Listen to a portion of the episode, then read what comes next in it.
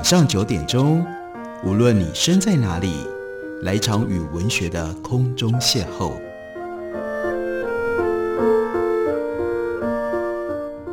杨照谈书，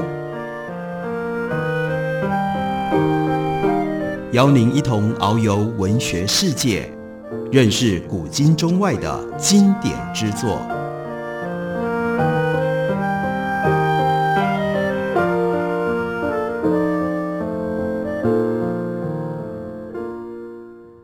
各位听众朋友，大家好，欢迎收听杨照谈书。本节目台北广播电台 FM 九三点一，每个星期一到星期五晚上九点为大家播出。我是杨照，在今天的节目当中要为大家介绍的，这是一本在一九八六年出版的英文书，但是从一九八六年到现在，这本书已经变成了这个题材上面的类经典。经过了三十几年的时间，当大家讲到香港，尤其是在一九九七年之前，大英帝国离开香港之前的那种状况，这本书就变成了既带有怀旧的意味，但同时又是历史影像最佳的记录。这本书作者是 Jim Morris，书名叫做《香港大英帝国的终章》。在台湾中文本原来由马可波罗出版公司出版，现在八旗文化出了二版新版。所以，如果过去没有读过这本书的朋友，或者是看到了今天现在的香港，因而比对过去在大英帝国治理之下的香港，你对这个题材有相当兴趣的话，那这本书值得你注意。这本书的作者 Jim Morris，他的背景，他的生平。也很特别，他本名是 James Morris，他在一九二六年出生于英国，毕业于牛津大学。到一九七二年的时候，他透过了变性手术变成了 Jim Morris。Jim Morris 曾经被英国《泰晤士报》誉为二次战后最伟大的五十名作家之一。他被授予英国笔会终身成就金笔奖。也曾经获颁威尔斯大学荣誉文学博士，他有着非常丰富的著作，曾经得过英国的布克文学奖、海涅曼图书奖、亚瑟克拉克奖等等。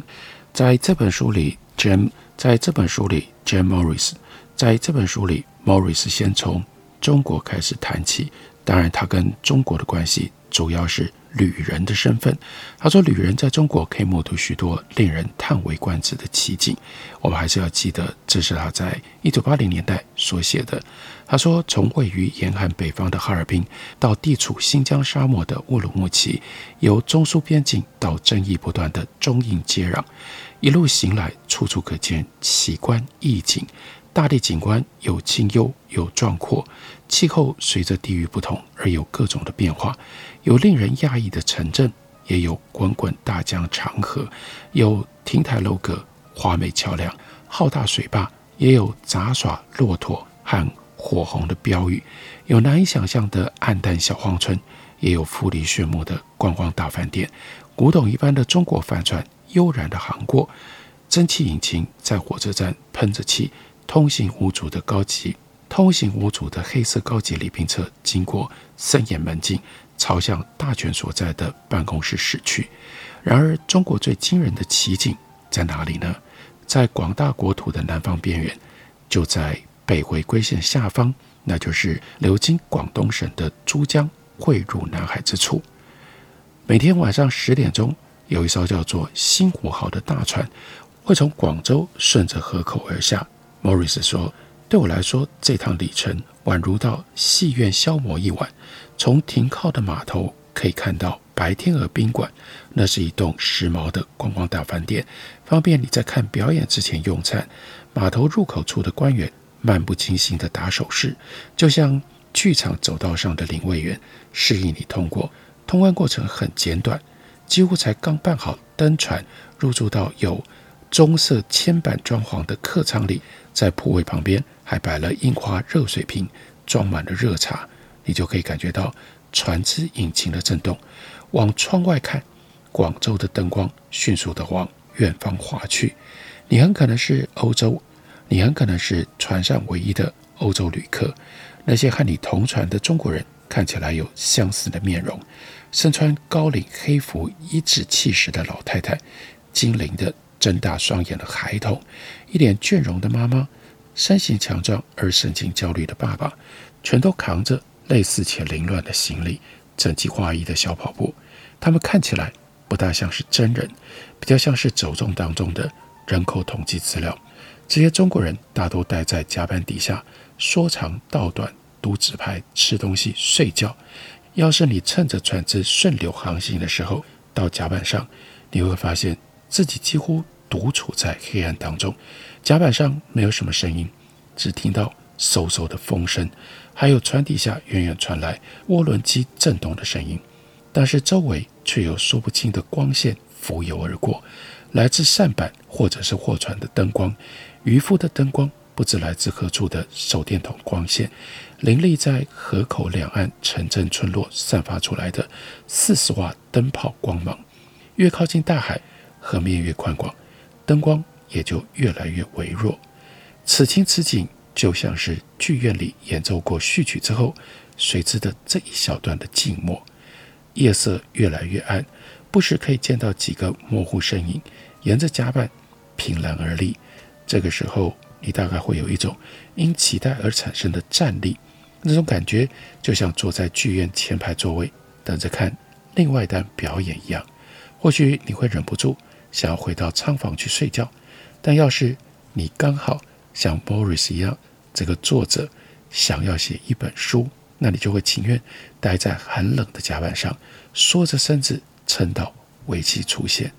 当然，你免不了会打瞌睡，仿佛才过了一两下的功夫，你突然惊觉引擎已经熄火，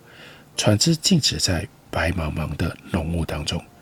雾笛不时响起，什么也看不到了，除了昏暗当中突然出现一艘孤零零的舢板，发出咔嚓的声音。或者你勉强可以辨认出一艘货船经过的时候所留下来的依稀的形状。你所搭乘的星湖号，这个时候一片沉寂，水面依然平静，雾气袅袅，有如舞台干冰的效果，就像在电视录影带里你会看到的那样。你可以说自己置身在任何一个地方，也可以说哪里都不是。之后就像剧幕升起一样，雾气也开始。逐渐的升起，缓缓从海面上散去，而你终于恍然大悟，原来船这个时候已经抵达了另外一个港口停泊。视线恢复了之后，首先显现的是船只，有一艘又一艘，数量成百，有着各种大小以及各种形状的船只，到处有驳船发出嘈杂的声音，而且显然是从雾里浮现的，而不是看到他们从水上。浮着过来，接着你会看到岸边逐渐出现建筑物，它们以混凝土跟钢筋建成，大楼玻璃帷幕墙仍然亮着前一晚的点点灯光。那灯光不像在珠江河后所看到的惨淡，而是光影明亮、铺张奢华。正建筑物外墙还有巨幅广告以及如临密布的电视天线，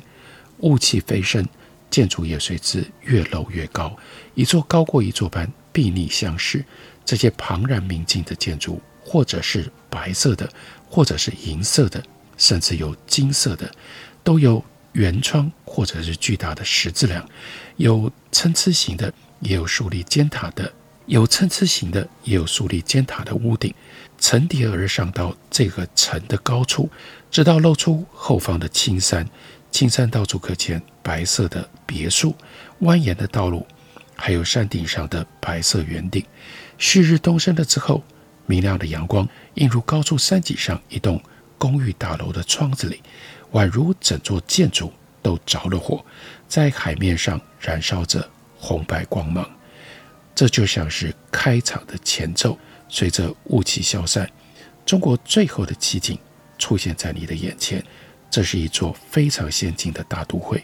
宛如出自于另外一个时代，或者是另外一种鉴赏标准所建构的建筑层叠，环绕着挤满船只的港口。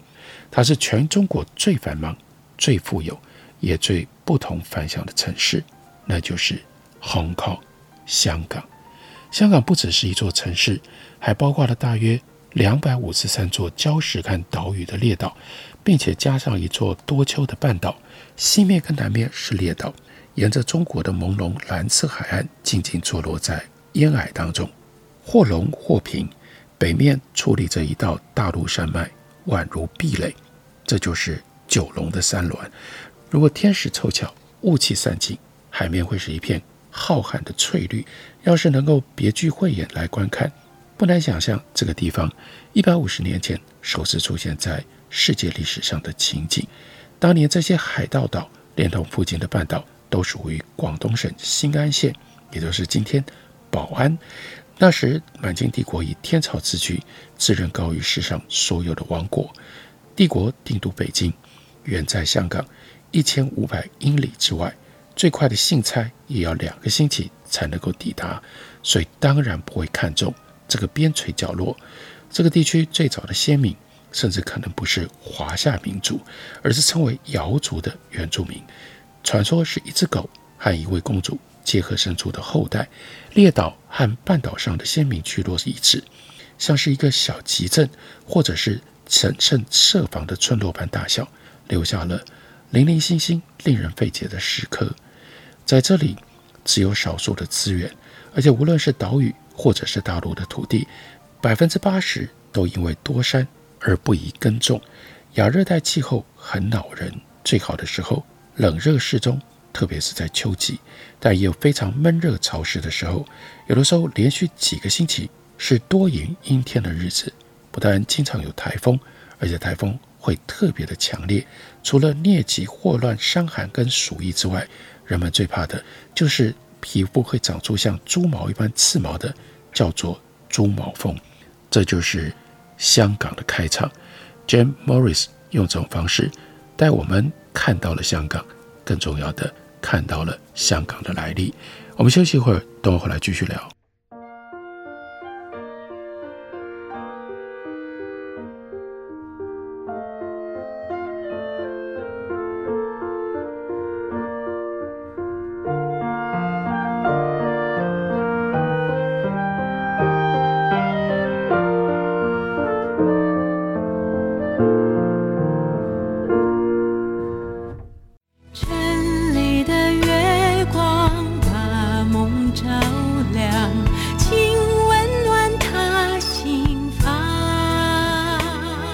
大家好，我是于台烟，听见台北的声音，就在台北广播电台 FM 九三点一 AM 一一三四。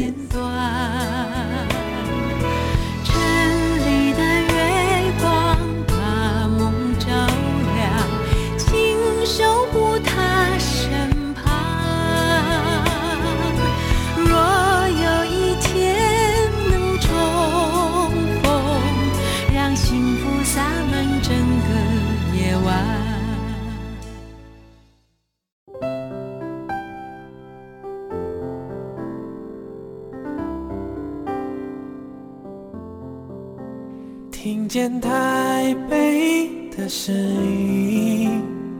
拥有颗热情的心，有爱与梦想的电台，台北广播 FM 九三点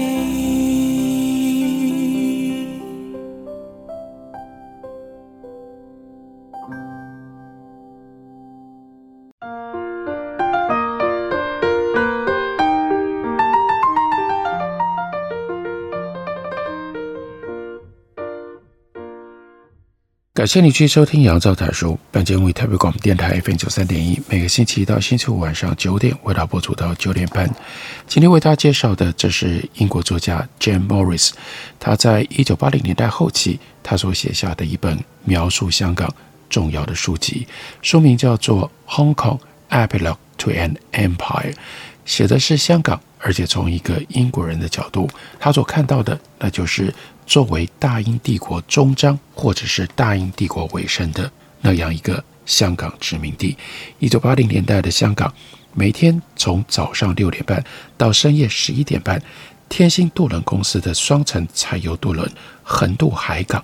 往返于九龙半岛南端的尖沙咀，还有香港岛古老的维多利亚城中环，这两者之间，每天横渡四百二十次。这些绿白两色的渡轮载重三十九吨，航速平均每小时十二海里，船名全部都有一个“星”字：后星轮、小星轮、五星轮、天星轮、北星轮、灰星轮、晨星轮、银星轮。他们还有前身的渡轮，从一八六八年以来就在航行了，如今更成为世界上最有名的渡轮之一。来到香港的访客都会去搭他们过海。每天有成千上万的通勤者利用这些渡轮做交通工具。一九二五年罢工的时候，皇家海军接掌渡轮运作，结果招来很多抱怨，说皇家海军这些航行的技术比渡轮船员差得太多了。在这样的短程路线，即使是在恶劣的天气航行，也很少超过十分钟。经过了这么多年之后，这些。渡轮停靠码头的时候，熟练自如。身穿蓝色棉布制服的华人船员，灵巧地控制着缆绳。华人舵手好整以暇，有充分的时间从这间操舵室转移到另外一间操舵室，准备航向回程。而许多正要上船的乘客也一样，铁则栅栏拉开，让他们上船的时候简练得很。有的上船看报纸，有的漫不经心，木椅背。翻转一个方向，以便坐的时候面向前方。渡轮上分成两等，头等在上层，二等在下层。不过有钱的人也常常情愿搭二等，为什么呢？因为靠岸的时候下船比较快。他说，我们最初在香港过海的时候搭上层，也就是做随意状，咔啦一下把椅背向后反个方向，仿佛这辈子。早已经坐惯坐熟了。我们在帆布棚下的阴凉处坐下来，这个时候的帆布棚隔绝了右边来的炽热的阳光。渡轮遥望着驶离码头的时候，我们也准备好要来检视同船的乘客。我们打算牺牲过海的时候会经过的景色，这是世上最引人的风光之一。不过，我们宁可看船上的乘客，因为。也可以看到很多东西，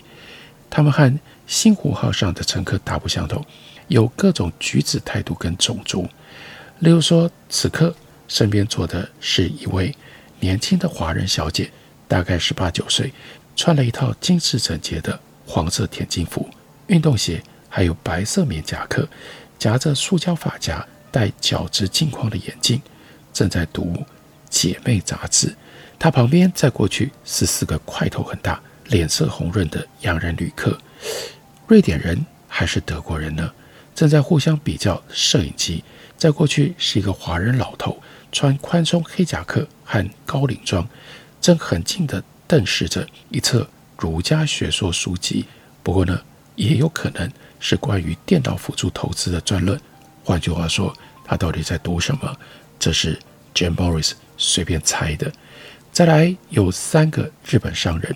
年轻的生意人，态度圆滑，脸孔光滑，衣着光洁，提着公事包。坐下来的时候，先拉拉长裤，等到确定座位干净之后，就彼此热切地交谈起来，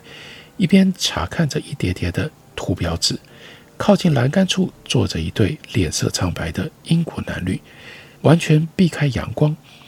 从英国人的角度去猜，觉得。这可能是陆军二等兵和他的太太最近才抵达香港驻地，因为他们还不习惯，受不了这个气候，而且看起来情绪不好，无精打采。他们后面那两个人形成了强烈对比，那是龙精虎猛的在地人，打扮得就像功夫剧里的人物，长发细长眼，肩膀周围是厚厚的肌肉。有一个高个子英国中年男人不屑。找个位置坐下，而是去靠着甲板的支柱。他完全符合英国绅士的形象，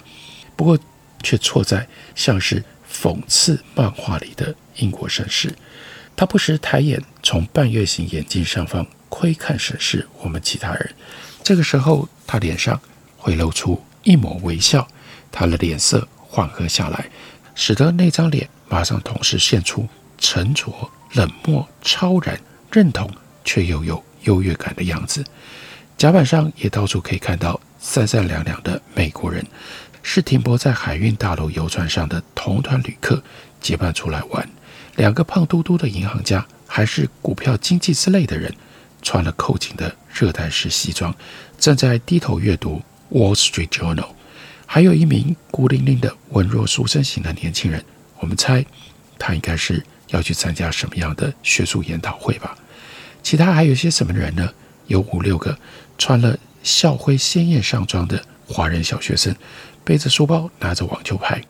另外有一群菲佣，全都比手画脚，笑嘻嘻的，带着很多塑胶袋装的东西。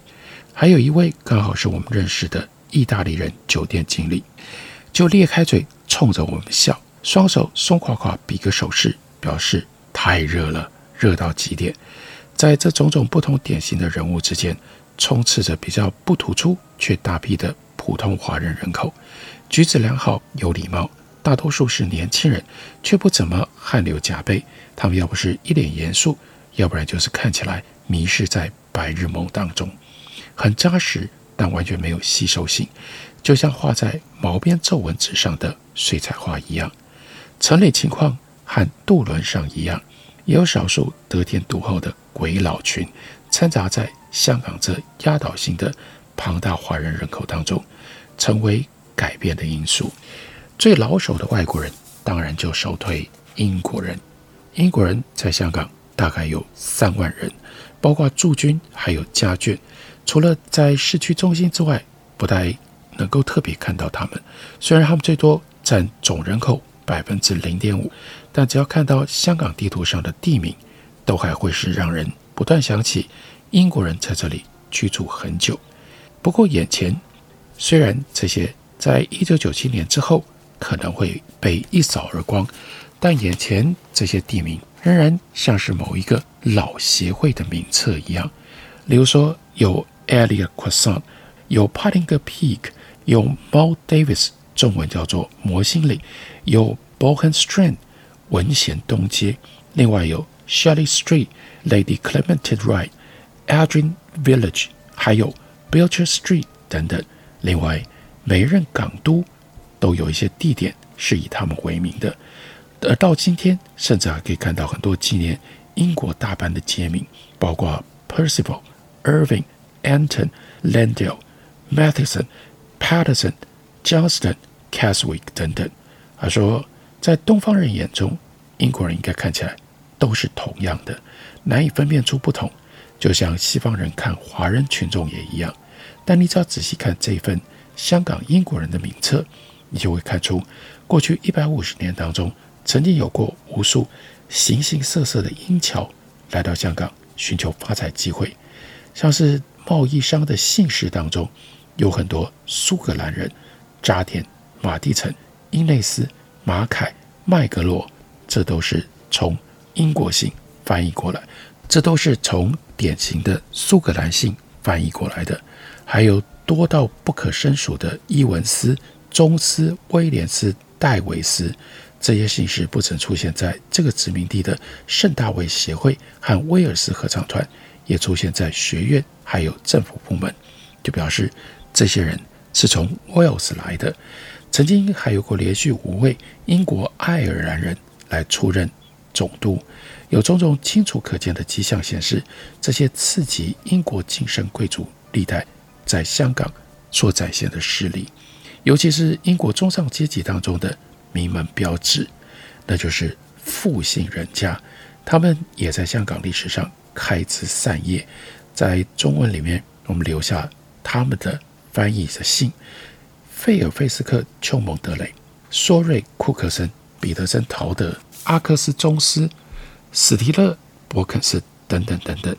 听起来真的是很多彩多姿的一群人物。不管是用来命名街道的姓名，还是 Celtic 姓氏，或只不过姓氏中间接了连号。然而，这些人绝对不是每一个都能够过得如他们家人所望，远走东方，展开新生活，或者符合他小学老师对他的期望。权力和利益同样会腐蚀人心。香港的英国人就表现出了帝国身份地位的人最好和最坏的一面，而这最好和最坏的一面，也就要靠一个敏锐的香港人 Jim Morris，他才能够观察，才能够用英国人的方式，把它既精确又有趣地描绘出来。这些内容就构成了 Jim Morris 他所写的《香港大英帝国的终章》这本书。这本书呈现了一个英国人，这本书呈现了一个英国人，在一九九七英国回归之前，对英国所留下来的非常深刻的印象。感谢您的收听，我们明天同一时间再会。